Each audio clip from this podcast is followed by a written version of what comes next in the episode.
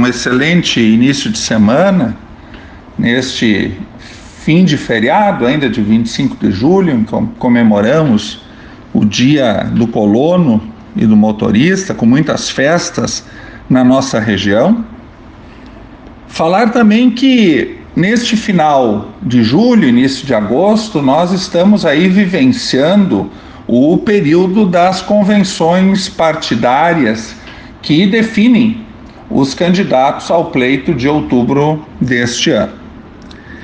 É claro que a polarização entre os dois principais candidatos a presidente da República tem chamado toda a atenção e colocado os demais pleitos bastante de lado. Mas é exatamente sobre estes pleitos que eu gostaria de tratar no comentário de hoje. Nós teremos também em outubro a eleição para governador, uma vaga ao Senado e principalmente a eleição de deputados federais e deputados estaduais. É importante que se compreenda especificamente em relação aos deputados que a formação das bancadas, as cadeiras que vão ser ocupadas, elas seguem a mesma lógica das câmaras municipais.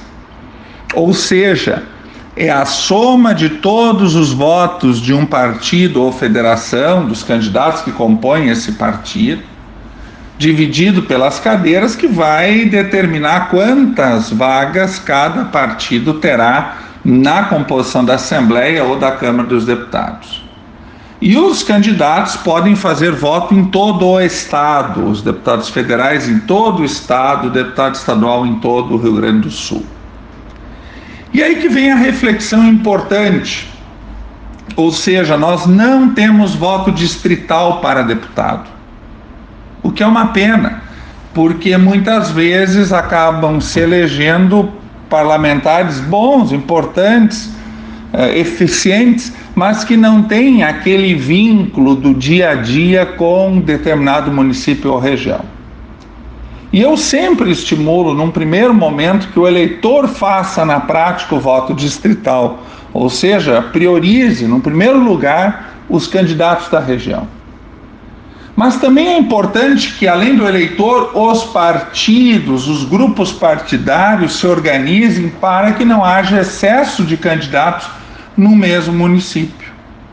E infelizmente, numa análise que já estamos vendo pelas notícias e pelas convenções, tudo indica que Venâncio Aires, que tem um bom número de eleitores, né, vai ter no mínimo três candidatos a deputado estadual.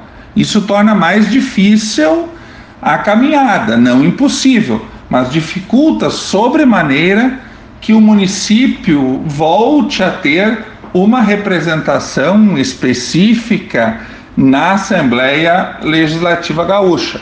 Esperamos estar enganados e que os candidatos, os três candidatos muito fortes, se não todos, a grande maioria, consiga o resultado satisfatório lá no final nas urnas. Mas é uma reflexão que se faz que três candidatos em Venâncio é arriscado, é um número excessivo, somando-se ainda o fato de que muitos votos são também destinados a candidatos que não são é, é, domiciliados no município. Com essa reflexão, eu desejo uma excelente semana a todos e até a próxima segunda-feira.